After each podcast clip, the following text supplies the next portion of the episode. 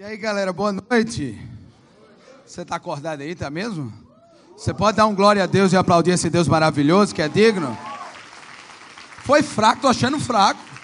Pode ser mais forte para esse Deus maravilhoso. Glória a Deus, glória ao Senhor. A palavra do Senhor diz: Quem nos separará do amor de Cristo? Tribulação, poderes, altura, profundidade, inquietações, incômodos, aquilo que a gente não esperava, nada vai nos separar do amor de Cristo Jesus e aquilo que Ele tem para a tua vida, amém? Não deixa nada, absolutamente nada, atrapalhar aquilo que Deus quer ministrar para você. Não deixa nada, sabe, tirar a atenção daquilo que Deus tem para fazer na sua vida. Eu disse hoje pela manhã que Deus transforma lugares simples em algo maravilhoso, porque o que faz de um lugar maravilhoso é a presença de Deus. E ainda que lhe falte tudo, o Senhor está presente. E se Ele está presente, tudo nos basta também. Se a gente for olhar querido, a história, querido, a história dos nossos irmãos, homens que pela fé deram tudo que eram sua vida. Queridos, tudo é pouco para aquilo que Ele tem para fazer na minha vida, na sua vida.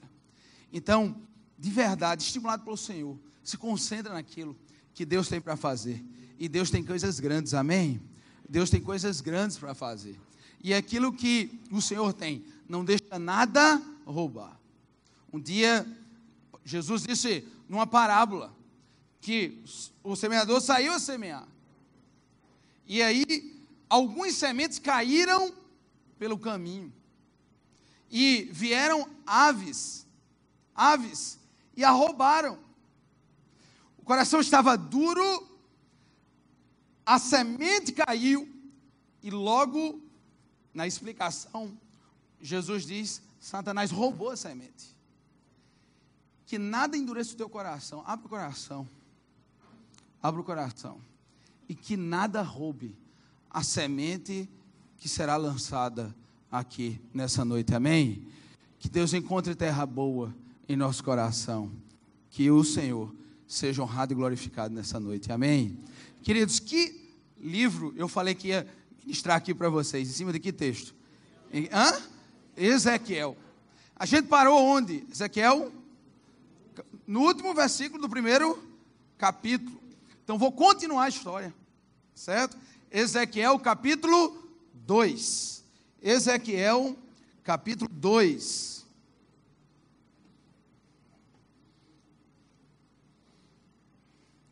Ezequiel capítulo 2, diz assim a palavra do Senhor. Quem acessou ou encontrou aí? Diz assim: encontrei. Quem está procurando diz assim: peraí. Estou operando.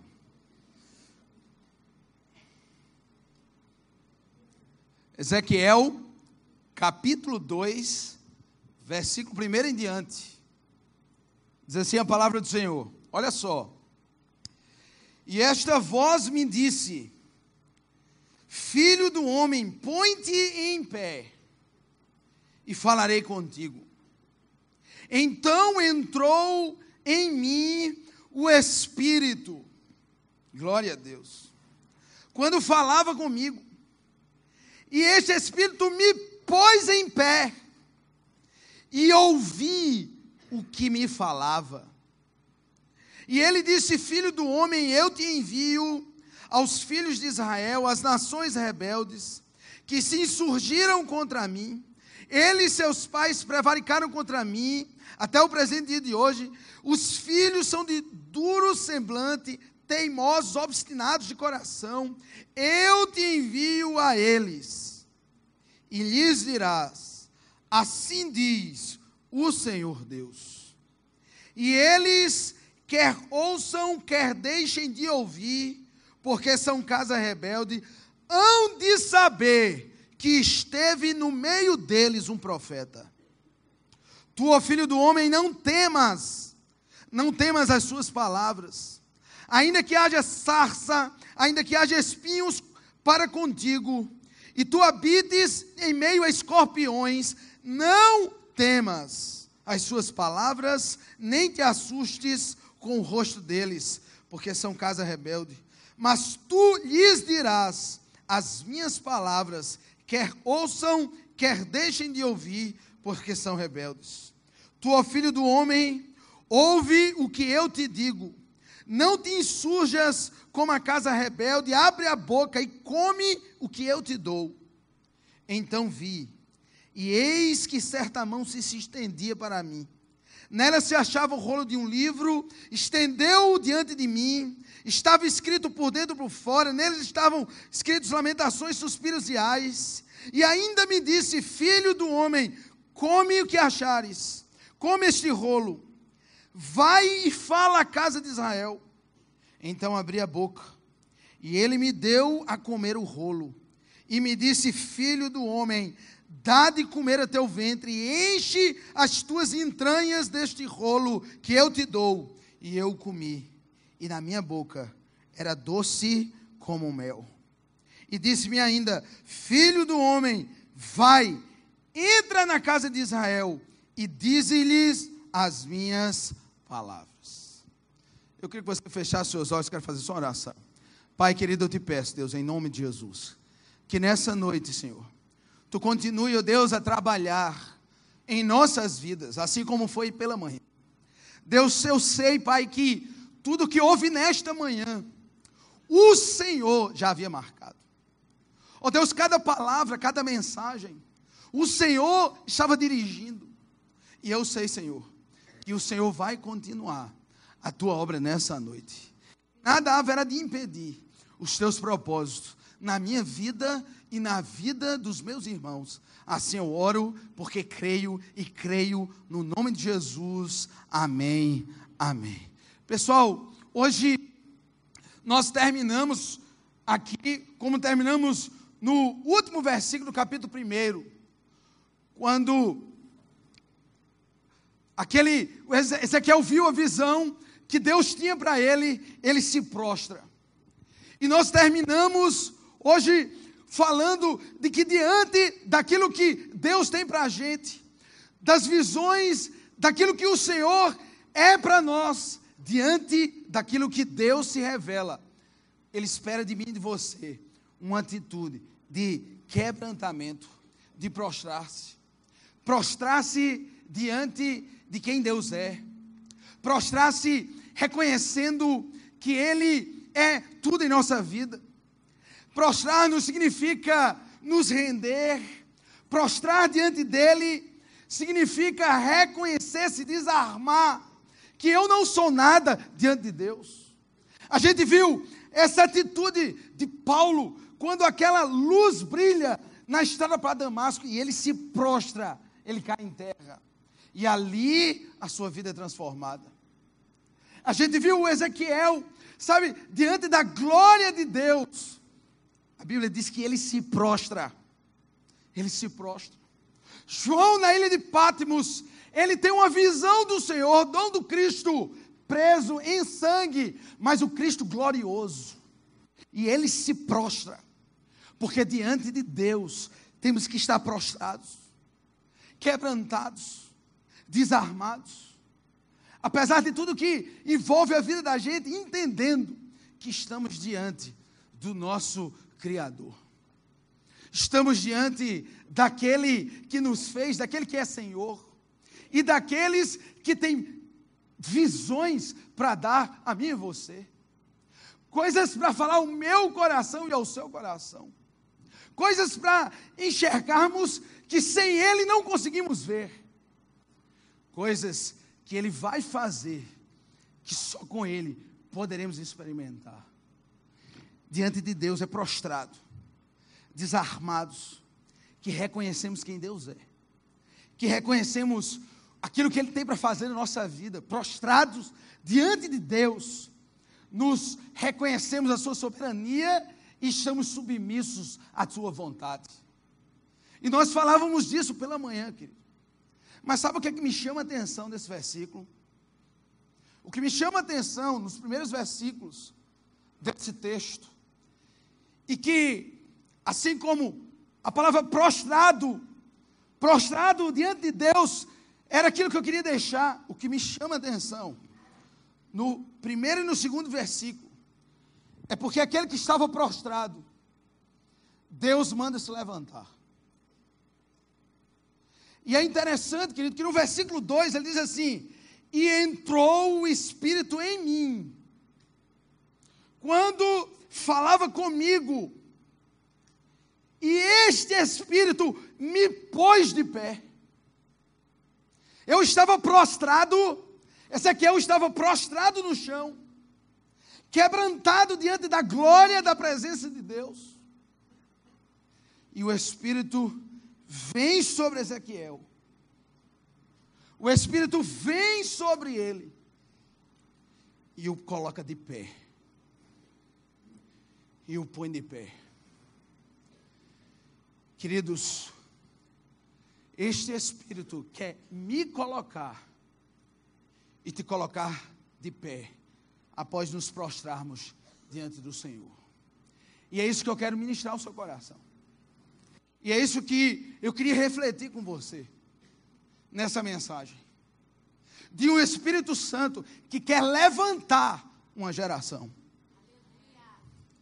Do Espírito Santo que quer levantar jovens como eu e como você.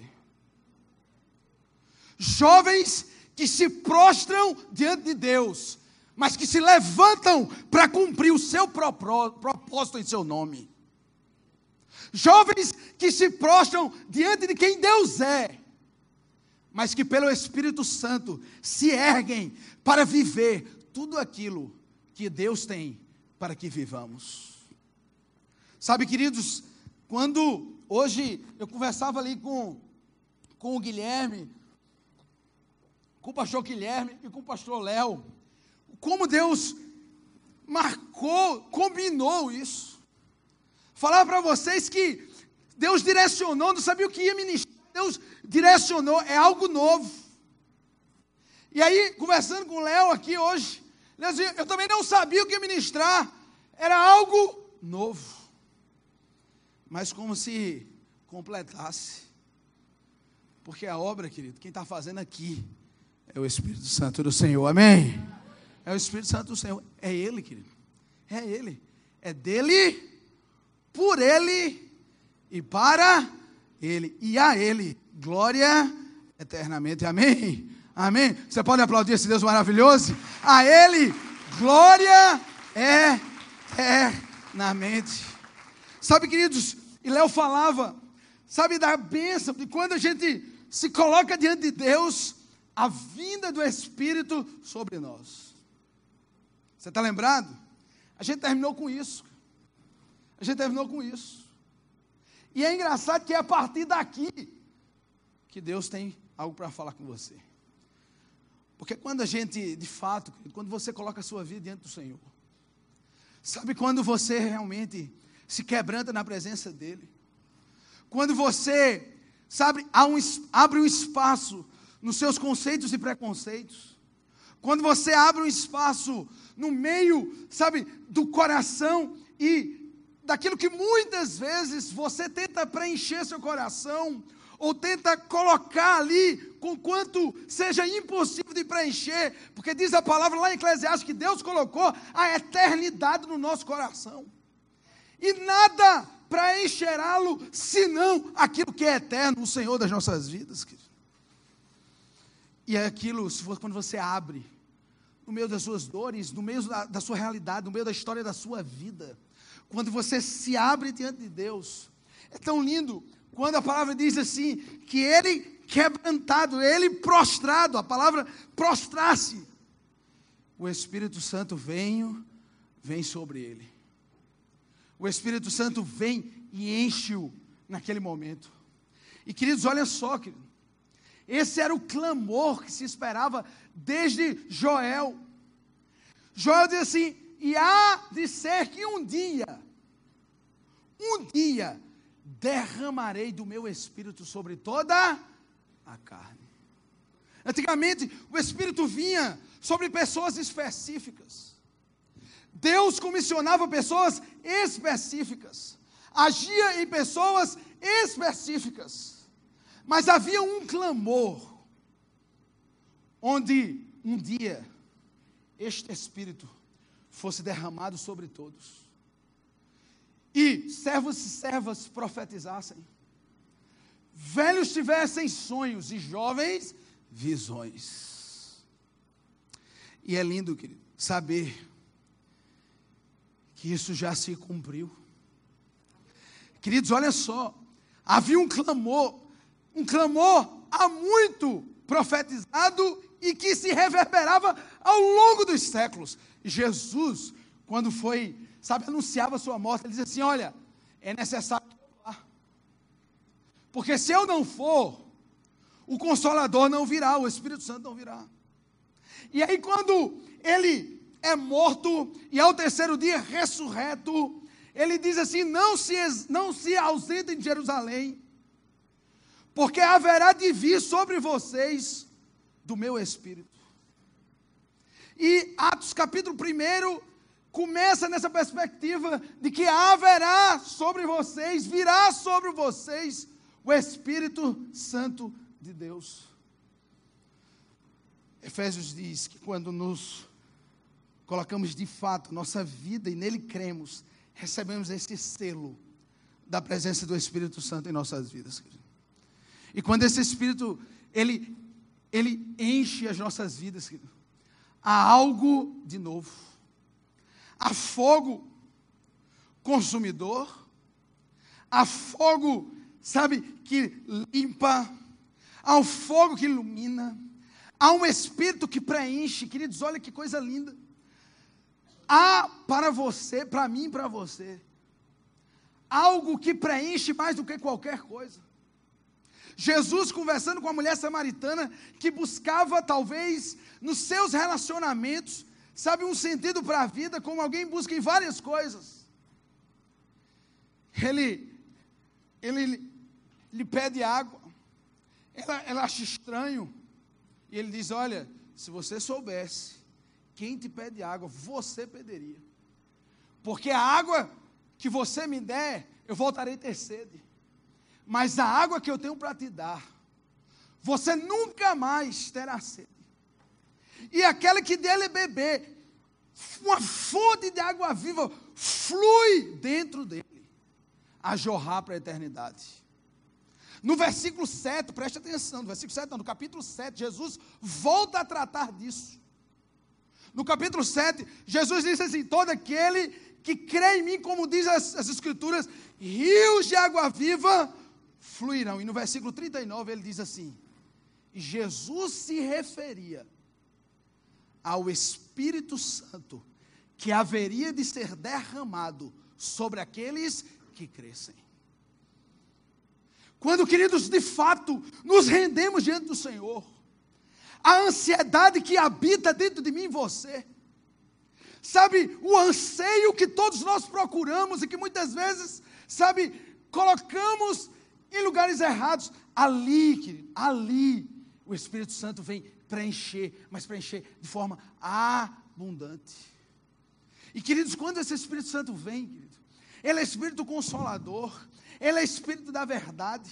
Sabe, quem já provou, sabe, de se entregar diante de Deus e já percebeu o que é ser pleno, o que é ser cheio. Sabe, queridos, que nada mais vai se comparar. Nada mais vai se comparar. Meu irmão, não sei se você já vivenciou isso.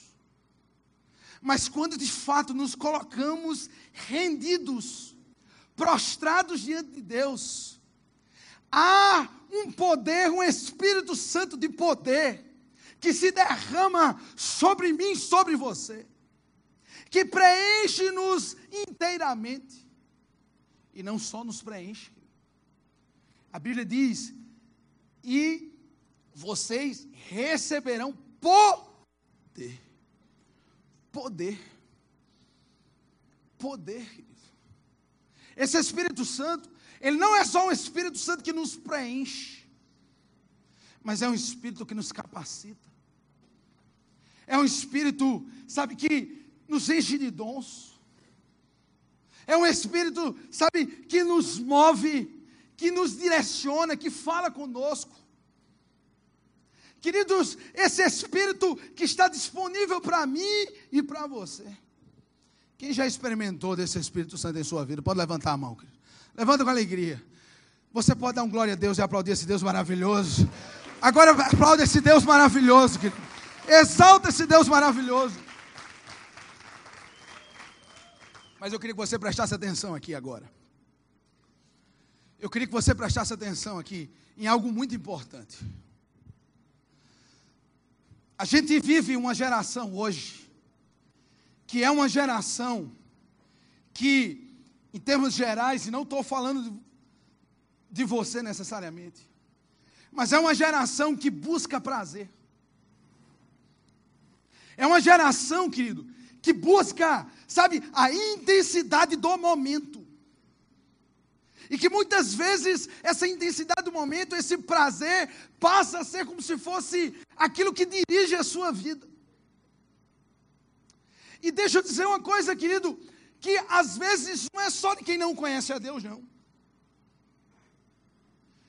Às vezes, querido, a gente vai transformando a experiência com Deus como uma experiência de momento.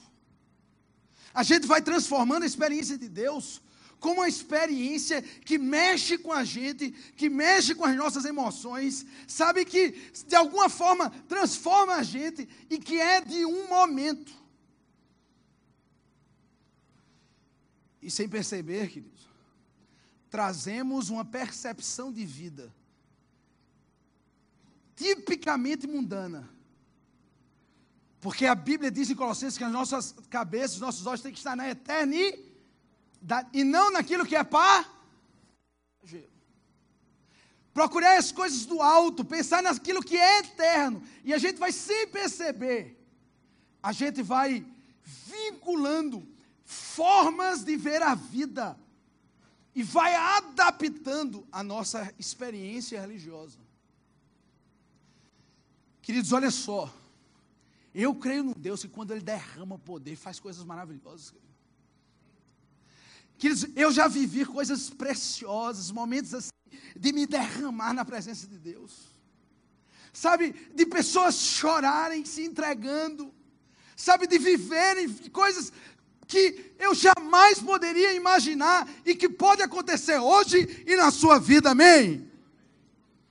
Eu já vi, querido, coisas fantásticas, Deus usando você sabe quando eu fui pela primeira vez para um culto, primeira vez para um culto, eu era um cara extremamente cético, pensa um cara cético era eu. Sabe, eu não tinha uma experiência religiosa, mas é, nunca tinha tido uma experiência com Deus. E aí eu fui para um culto. Cheguei lá num culto, achei legal o culto. Muito legal o culto. Primeiro porque eu só fui depois de muita insistência. Tinha um amigo meu, o nome dele era Fábio, é um primo meu. Fábio, você sabe aqueles crentes chato? Você sabe aqueles crentes que insiste, insiste. Fábio era engraçado. Fábio ia para casa dele, velho. Ele trancava a porta do quarto e guardava a chave e ia pregar, velho. Acaba não conseguia nem sair. Ele pregava. Fábio era assim, era um cara insistente.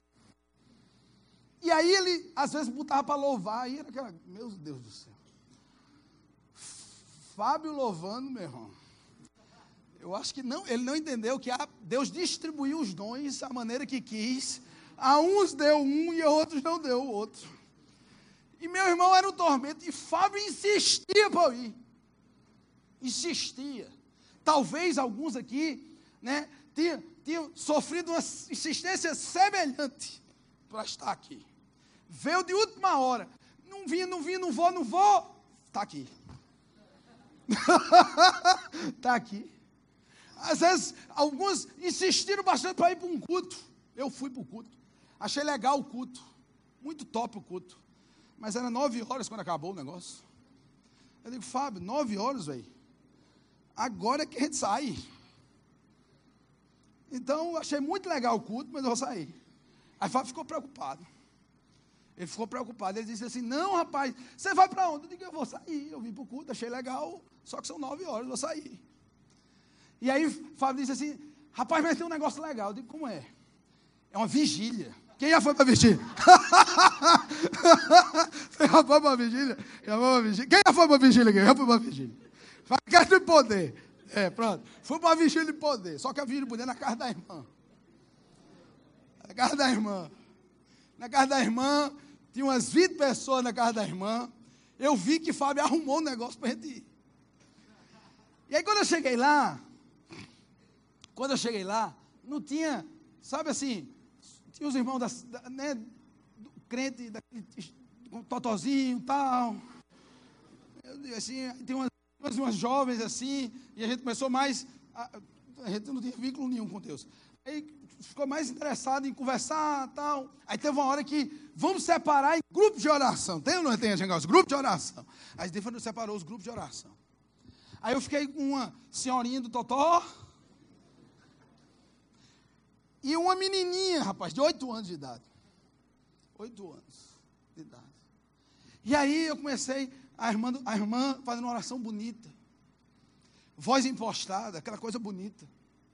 Começou a orar, começou, e a menininha do meu lado começando a orar em línguas. E eu não entendi nada. E eu digo, meu irmão, o que é isso aí, velho? E eu sem entender nada. Aí daqui a pouco, eu disse assim, rapaz, essa menininha podia ficar silêncio para ouvir oração bonita. Da... Meu irmão, daqui a pouco a menininha de oito anos se vira para mim, se vira para mim, meu amigo. Levanta a mão, não para bater, assim, levanta a mão. E ali ele dá uma visão da minha vida. Ela destrinchou minha vida ali. Aquilo que às vezes eu guardava dentro do coração, que eu nunca teve coragem de dizer, aquilo que eu dizia no travesseiro, que eu pensava. E aquela menininha começou a falar, falar sobre a minha vida e aquilo que eu estava vivendo e os caminhos errados que eu estava vivendo e aquilo que Deus tinha para fazer na minha vida. Sabe aquilo que Deus tinha me preparado para viver. E aquela menininha começando a descrever que minhas decisões estavam erradas, não era aquilo que Deus tinha para a minha vida. Meu irmão, eu não sei quanto tempo foi, eu sei que quando eu terminei, estava eu prostrado. Prostrado. E aquela menininha, na autoridade, era Jesus, falando comigo. Era Jesus me dando a visão da minha vida me mostrando coisas que ainda haveria de fazer na minha vida. Porque diante da glória de Deus a gente se prostra. Sabe, queridos, eu já vivi coisas lindas e eu sei que você pode viver, mas escuta só, deixa eu dizer algo importante. Tudo que Deus tem para fazer na sua vida não é só na sua vida. Não é só na sua vida. A gente vive, pessoal, uma geração procurando, eu quero ser feliz. Eu quero viver feliz. Eu quero ter meus anseios satisfeitos. Eu quero ter meus planos satisfeitos. Eu quero ter propósito, eu quero conquistar, eu quero viver. Deixa eu dizer uma coisa para você, querido. Deus tem poder para fazer tudo isso na sua vida. Mas deixa eu te falar algo. É mais do que isso. Você está entendendo? É mais do que isso. Porque Jesus não disse assim, ó. Beba, vem a mim, e eu vou preencher você. Ele não falou isso, não. Foi não. Beba-me e você vai estar tá todo completinho. Não foi isso, não. A água que eu tenho para te dar vai ser uma fonte que vai jorrar. A água, lá no, no, no capítulo 7, a água que eu tenho para te dar é um rio que vai fluir. Então, meu irmão, o que Deus tem para fazer na minha vida e na sua vida, cara, é muito maior do que nós pensamos ou imaginamos, como diz a palavra. Queridos, é você e o que Deus vai fazer a partir de você, velho. Deus quer salvar, resgatar, transformar pessoas aqui. sabe, dar vida, mas não apenas uma vida em si mesmada, mas uma vida que se torna instrumento de salvação dos outros. Sabe, usar você como, fato, um canal, um canal onde você é pleno e é canal, para que essa água alcance os outros. Você está entendendo o que eu estou querendo dizer, querido? Você está entendendo? Diz assim, ó. E eu, e virá sobre vocês o Espírito Santo. E vocês receberão poder para ser testemunhas. Testemunhas. Não é poder apenas para nos preencher. Não é poder apenas para a gente, a gente vibrar daquilo. E tudo isso tem e é muito legal. Mas vai além disso. Mas vai além disso. É de transformar, querido, eu e você, como instrumento de salvação. Sexta-feira, sexta-feira antes de vir para cá. Aliás, eu viajei para cá quando? Foi sexta-feira semana passada. Sexta-feira semana passada. Estou meio doido das datas. Eu cheguei de São Paulo na quinta, na sexta-feira, é, a, a universidade, a Unip, a maior universidade particular de, da Paraíba, ela fez, estava tendo tanto, tantos casos de depressão, de suicídio entre jovens da universidade, e principalmente do pessoal da área de saúde, que ela reuniu no auditório lotado, acadêmicos da área de psicologia me chamou para falar com eles e, e, e eu estava junto ali. E a gente falou, falou, falou. Eu saí daquele auditório falando, sabe, daquilo que Deus pode fazer para profissionais de saúde, dizendo que Deus pode, pode transformar e muito mais além do que a gente imagina. Eu saio daquela universidade, chego em casa. Quando eu chego em casa, meu telefone toca. Meu telefone toca. E era meu pastor que me contando que o filho de um dos responsáveis pelo marketing das mais das principais candidaturas desse ano, o filho dele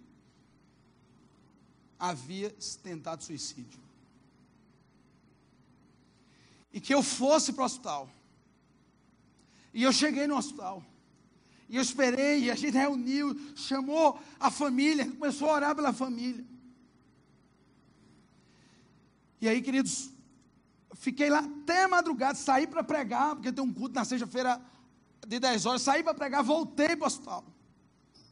Até que recebi a notícia de que a cirurgia tinha sido satisfeita, ele tinha feito vários cortes no, no, no braço, no pulso, na garganta, perfurado várias vezes a garganta, o, o, o, uma perfuração que pegou uma artéria próxima ao coração. E aí aquele médico falou assim: olha, ele está.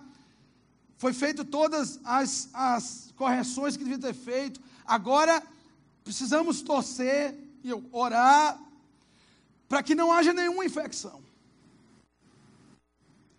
E quando eu estava pegando o voo para cá, pegando o voo para cá, recebi uma ligação do seu pai, dizendo que ele queria conversar comigo, que ele queria falar, porque ele não queria morrer. E sabe, queridos, quando eu recebi aquela ligação e eu expliquei que só podia voltar quando saísse, quando estivesse voltando aqui, eu comecei a entender que é muito mais do que a gente é muito mais do que eu e você. A gente vive, velho, uma geração que a gente só pensa na gente. A gente vive uma geração, cara, que a gente só pensa nos vazios da gente. E a gente pensa nos sonhos da gente. E Deus preenche todos os seus vazios, mas entenda, não é só sobre eu e você. Ah, vários amigos meus e seus que ainda têm esse vazio, querido. E Deus está te chamando, meu irmão. Deus está te chamando para dizer: se levanta. Se levanta. Porque não é só em você que eu quero sarar, curar, mas eu quero te levantar para uma geração. Eu quero te levantar para jovens como você, que um dia, sabe, tentaram desistir da vida, que um dia estavam vazios, que um dia não tinha coragem, que talvez um dia olhou para si mesmo e não enxergava valor. E eu mudei você, como até hoje ele muda. E eu quero usar você para mudar a realidade daqueles que estão ao seu lado.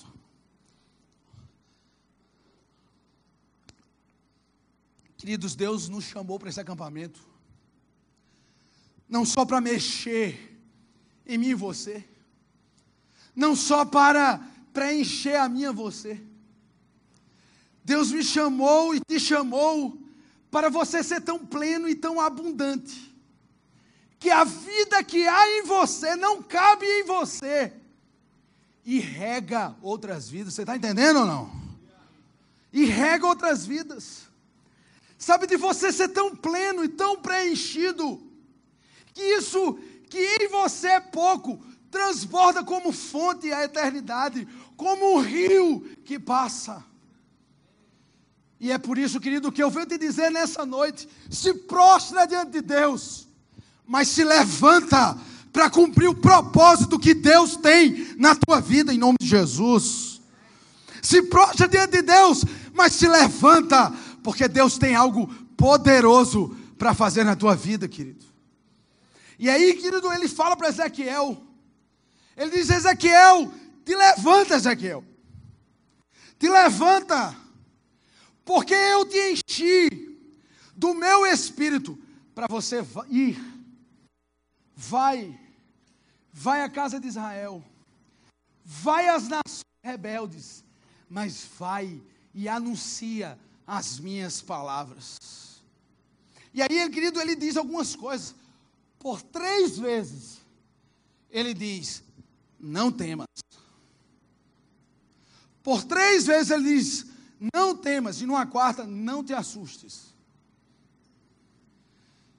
Deixa eu dizer uma coisa a você, querido, não tenha medo de se lançar nas mãos de Deus. Não tenha receio de se lançar nas mãos de Deus.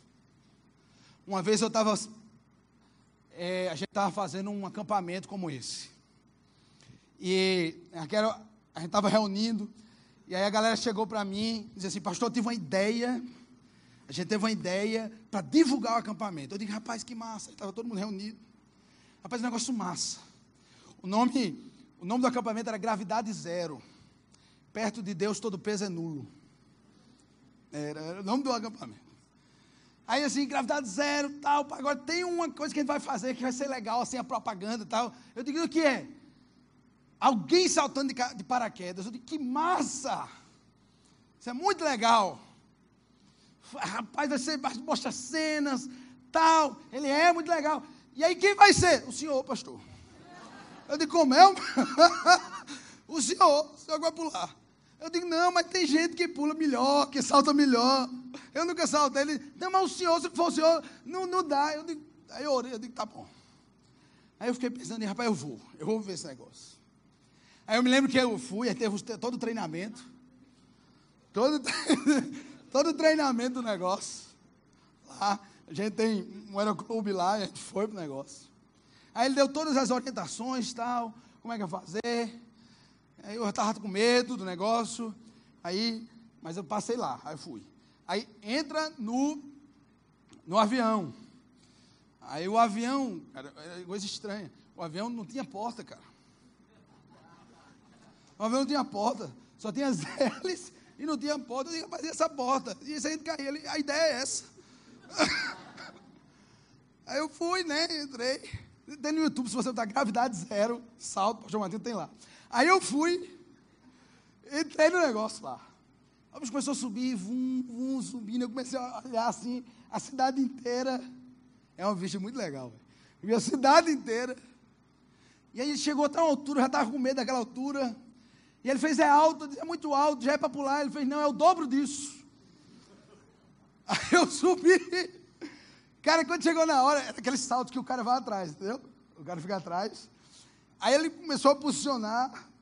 Aí você fala o seguinte: eu vou botar você para fora, você vai botar os pés para baixo assim, né? E até que eu me organizo para a gente saltar. Aí o cara foi, eu fiquei com os pés lá de fora assim. E eu olhava para frente da hélice. Eu digo, exatamente. Eu digo, Jesus. Jesus. Aí o cara saltou, velho. Meu irmão, quando o cara saltou, foram oito segundos de queda livre. Mas em oito segundos você descendo. Até que o bicho abriu. Aí quando ele abre, aí é uma benção, que ele abriu, né? são, são dois momentos massa. Um ele abriu. Abriu. Aí assim, quando ele diz, olha que legal. Aí você começa a olhar. E eu vendo assim, tudo aquilo, tudo aquilo, e olhando aquilo que Deus fez, e aí o medo já tinha passado um pouquinho, já tinha passado um pouquinho, passado um pouquinho. Aí eu aterrissei tal, explorei fundo. Aí depois eu fiquei pensando naquilo. Ele fez assim, e Deus começou a ministrar no meu coração. Ele fez, Martinho, você foi capaz de pular acreditando que algumas cordas em um tecido ia te segurar. Por que é que tantas vezes é tão difícil você saltar só crendo que eu vou te sustentar? Porque tantas vezes é tão difícil acreditar que eu posso te sustentar. Mais do que qualquer corda, mais do que Sabe, qualquer tecido, deixa eu dizer uma coisa a você, a tudo que você se apega, a tudo que você se apega, nada se compara do que você se lançar nos braços de um Deus que cuida de você e quer usar você para a sua glória, amém? Você pode aplaudir esse Deus maravilhoso, querido. Deus quer, sabe, Deus quer fazer algo maravilhoso na sua vida, maravilhoso. Agora deixa eu dizer você, se lança, velho se lança. Cara, tanta gente já te chamou para viver coisas das quais você sabe e em nada te preencheu.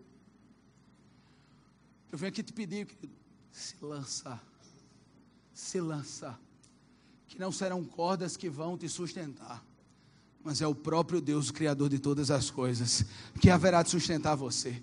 Por isso, querido, não tema viver aquilo que Deus tem para a sua vida, velho. Você sabe que aqui tem pessoas que têm chamado, que têm chamado, chamado ministerial, das mais diversas formas, e tantas vezes tem medo de se lançar. Cara, em nome de Jesus, se lança, pula, pula. Porque não serão cordas, será o Senhor que vai sustentar você. Amém, queridos? E aí ele diz assim: Olha, não temas e fala, quer ouçam, quer não ouçam. Persiste e persevera, querido. Persiste e persevera. Às vezes, a gente começa e morre no caminho. Quantas coisas na sua vida você começou e deixou no meio do caminho? Quantas coisas você disse que ia fazer, ia viver, e no meio do caminho você desistiu, velho. Em nome de Jesus não desiste de viver tudo aquilo que Deus tem para você, querido. Sabe, queridos, às vezes é difícil, às vezes é duro. Eu me lembro agora do apóstolo Paulo, na sua última prisão, lá já para ser decapitado, na sua última carta, a segunda carta ao seu filho amado Timóteo. E ele, sabe, ali era uma realidade já de perseguição absurda, a igreja estava sendo perseguida, sabe? Ele estava preso e daquela prisão ele não mais sairia, e ele mesmo diz nessa carta: combati o bom combate, acabei a carreira, guardei a. Ele sabia, mas ali havia seu filho Timóteo, que ele ministrou na vida dele, e ele começa a carta. No capítulo 1, a partir do versículo 4, ele diz assim: Timóteo, eu me lembro das tuas lágrimas, Timóteo. Eu me lembro das tuas lágrimas, Timóteo. E há um anseio no meu coração de te ver, para que a minha alegria aumente. Eu sei o quanto você sofre comigo, eu sei. Aí no versículo 5 ele diz: eu, te, eu me lembro também, Timóteo, da tua fé. A mesma que habitou em tua avó Lloyd, na tua mãe Eunice, e que eu sei que habita em você. E eu estou aqui, Timóteo, para te relembrar, reaviva o dom de Deus que está em você.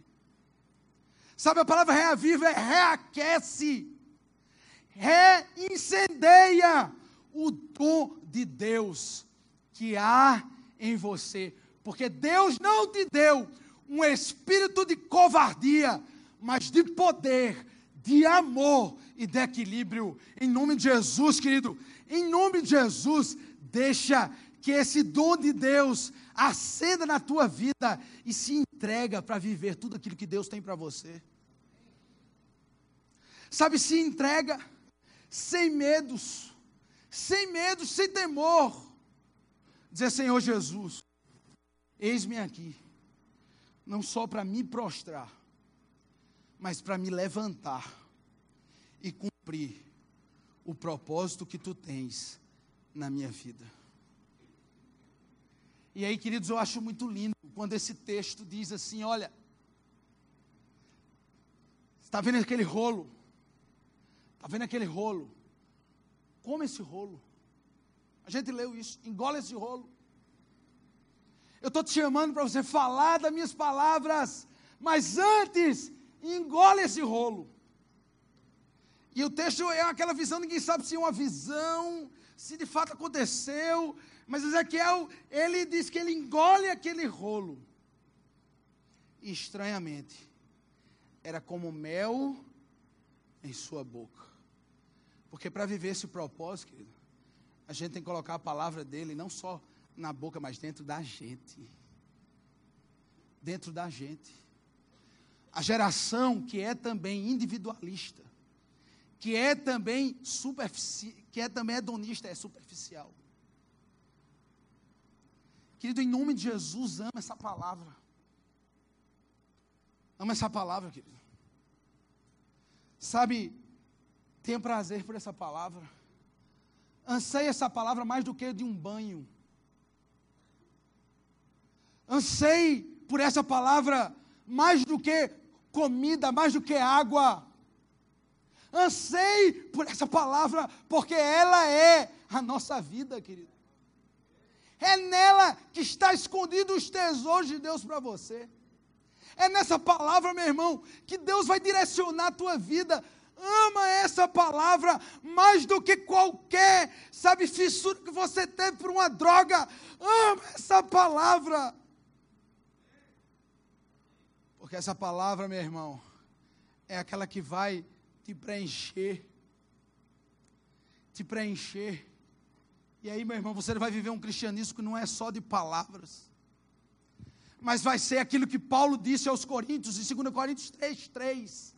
Vocês são cartas vivas, escritas não com tinta, mas com o Espírito de Deus, não em tábuas de pedra, mas nos corações. Esse, esse mundo precisa de uma geração que se levante, mas não se levante só no ímpeto. Não se levante só, sabe, na vontade, vamos lá detonar. Mas se levante na autoridade do Espírito Santo e no poder dessa palavra, em nome de Jesus. Na autoridade do Espírito e no poder dessa palavra. E aí, queridos, o texto fala no versículo 5. Algo que eu acho fantástico. Ele diz assim: Ezequiel 2,5. Quer ouçam, quer deixem de ouvir, devido à rebeldia dos seus próprios corações, mas saberão que houve um profeta na terra. Queridos, por mais que anseie no nosso coração. Cara, eu não sei qual, o que é que está no coração de Guilherme, né, de Raquel, do pastor Wanda. Eu não sei, meu irmão, se a gente pudesse, velho, colocar dentro do seu coração todo o clamor que a gente tem. Por aquilo que Deus fez na vida da gente, cara, a gente faria, velho. Se a gente pudesse passar para você, meu irmão, tudo que Deus já fez na vida da gente, o sentido que Ele deu, velho, a gente faria, meu irmão. Mas no fundo é uma decisão sua. É uma decisão sua, velho. Mas eu lhe peço em nome de Jesus. Abra o teu coração. Abra o teu coração, velho. Se prostra diante de Deus. Deixa esse Espírito Santo saciar você, encher você, velho. Sabe, deixa ele, sabe, encher de tal forma que aquilo ali enche, enche, enche e transborda para outras pessoas, velho. Mas, querido, em nome de Jesus, no fundo, no fundo, será uma decisão sua, velho. E a minha oração é que nessa noite, Deus esteja levantando daqui uma geração, velho. Aqui desse acampamento, Deus esteja levantando uma geração. Que aqui nesse acampamento, Deus levante você. O Espírito Santo disse a Ezequiel, depois levanta Ezequiel. E ele enche Ezequiel e ele mesmo põe de pé para cumprir o propósito dele naquela geração. Eu queria terminar, querido, com uma lembrança que me ocorreu agora. Quando eu me converti, havia uma música que eu lembrei do refrão dela. A música era assim, ó. Eu não vou cantar, tá? Ele diz assim: que não passe de nós o teu espírito. Que seja que tudo aquilo que foi dito a nós venha se cumprir. E que não seja preciso que se levante uma outra geração que vá avante e realize o seu querer. Que não seja necessário, querido, que Deus levante uma outra geração, porque nós não cumprimos aquilo que Ele tinha para fazer. Deus teve que levantar uma outra geração que morreu no deserto porque não creu naquilo que Deus tinha para fazer nela. Porque teve medo de se entregar e viver tudo aquilo que Deus tinha. E Deus levantou uma outra geração para fazer aquilo que ele já queria ter feito. Deus quer mudar o estado do Rio de Janeiro. Sabe, queridos, eu sei da importância da cidadania, eu sei da importância que nós temos como cidadãos nesse período, mas a esperança para o Rio de Janeiro, para o nosso Brasil, continua sendo o Cristo Redentor, de braços abertos, não de pedra, mas braços que se abrem para mudar a realidade do Rio de Janeiro, através de você, querido. De você e que não seja necessário que se levante outra geração. E que Deus nos use, a mim e você, a mim lá no Nordeste, a você aqui no Sudeste, e juntos mudemos a realidade do nosso país. E deixemos de olhar apenas daquilo que Deus está fazendo na minha vida, para dizer que Deus tem algo para fazer na minha vida, mas na minha geração e poder um dia se dizer de mim, de você, aquilo que foi dito através de Davi. E ele cumpriu o propósito de Deus na sua geração. Deus tem um propósito para se cumprir, querido. Nesta geração. E sabe quem Ele quer usar? Você. Sabe quem Ele quer usar? Você. É você, velho. É você. É você. É você. Deus tem um propósito para se cumprir na geração. Ele quer usar você, você, você, você. Ele quer usar você, você. Ele quer nos usar, querido. Deus tem um propósito para cumprir na sua geração. Ele não quer só salvar sua vida, transformar sua vida, encher você, libertar você de sentimentos escravizadores, de droga, de depressão, sabe? Sabe de uma vida fútil e inútil. Não é só isso, velho. Deus quer libertar você, agir na sua vida, transformar na sua vida e ser algo tão grande, tão grande, tão grande, tão grande que não se limita a você, velho. E você vai mudar a realidade da sua universidade, do seu trabalho, da sua escola, do seu bairro, porque eu creio que há poder para mudar uma realidade quando uma geração se levanta para cumprir aquilo que Deus tem para fazer. E aquilo que foi dito aqui, quando estava cantando, que não era à toa, não, porque o Espírito Santo estava aqui. Sabe, queridos, ninguém resiste quando a igreja se levanta na autoridade do Espírito, no poder dessa palavra e para cumprir aquilo que Deus tem para fazer, querido. Não há impedimentos, não há quem resista, porque se Deus é por nós, se Deus é por nós, quem será contra nós? Se aquele que nem mesmo ao próprio filho negou, porventura, não nos dará com ele todas as demais coisas. E sabe, queridos, eu sou pastor de jovens e eu amo. Cada história que eu vejo de um jovem se perdendo, cada história que eu vejo de um jovem se drogando, cada história que eu vejo de um jovem perdendo a sua vida, isso rasga o meu coração. Sabe por quê, meu irmão? Porque um dia eu fui jovem igual a ele, perdido, esquecido de mim mesmo e dos outros, mas Deus nunca me esqueceu. E ele levantou-me e a você também, para não se esquecer daquela galera que não está aqui hoje, que você sabia que precisava estar. Daquela galera, meu irmão, que você sabe que está perdido, perdida, e você sabe que precisa ouvir.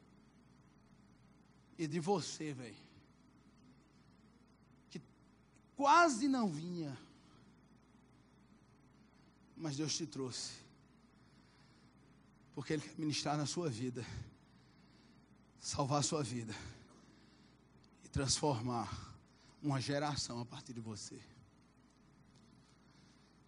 Ezequiel, diante da glória do Senhor, daquilo que Deus lhe mostrou, ele se prostra. Mas o Espírito Santo, depois de entrar na vida dele, ele diz: Levanta, levanta, Ezequiel, e vai cumprir o propósito que eu tenho na tua vida. Por isso, nessa noite, querido, se de manhã eu te disse, se prostra, agora eu te digo, se levante. Se levante para viver tudo aquilo que Deus tem para fazer através da sua vida. Talvez você não acredite que você pode. Talvez você não acredite, porque até nem você mesmo você acredita mais. Mas deixa eu dizer uma coisa a você não é sobre mim, nem sobre você. Nunca foi. É de um Deus que nos ama tanto, tanto, tanto, que Ele não só nos salva, mas Ele nos empodera para ser instrumento de salvação nos outros, para que tudo seja dele, por Ele e para Ele e a Ele. Glória eternamente. Levanta a geração. Levanta a geração. Levanta a geração. Levanta, velho. E vai viver aquilo que Deus tem para você. Em nome de Jesus. Amém. Amém. Que o Senhor nos levante. Eu queria fazer uma oração, querido. Eu não sei se o pessoal do louvor pode nos ajudar e ministrar algo.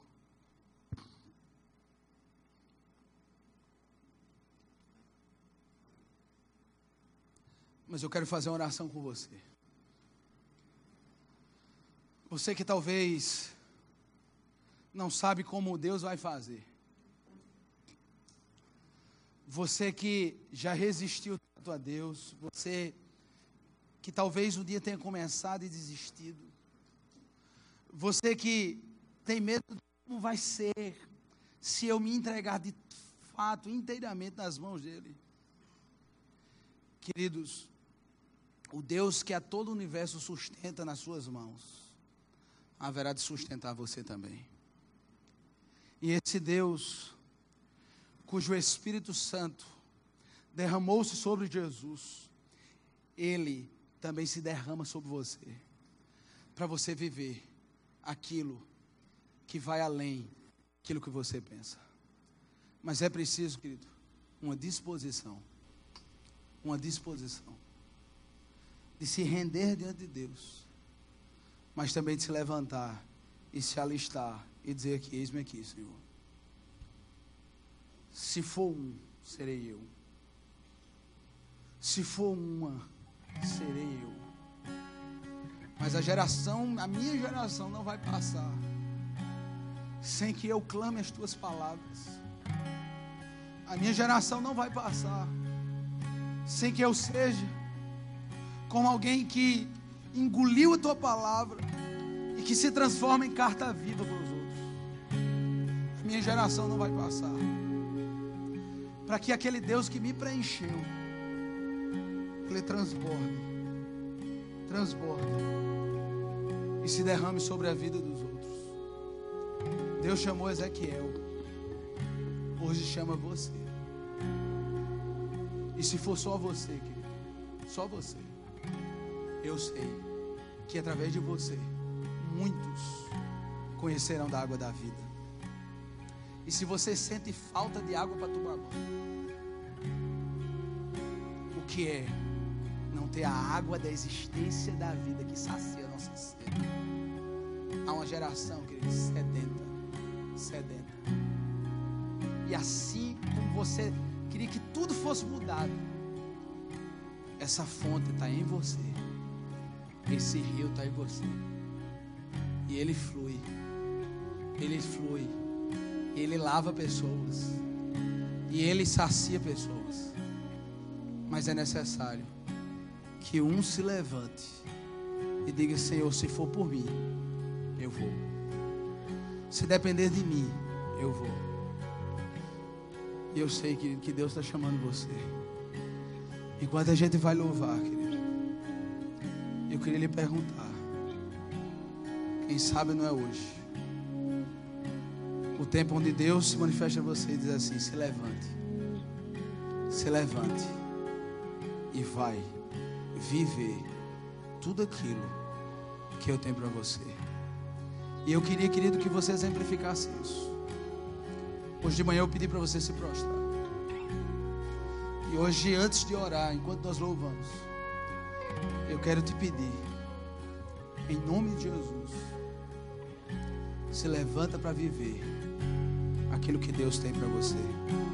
Se você quer viver esse convite, eu te peço, sai do seu lugar, se levanta e vem aqui e se derrama de fato diante de Deus maravilhoso. Enquanto a gente louva, querido, sai do seu lugar e diz assim: Eu me levanto, eu me levanto para viver aquilo que Deus tem para mim.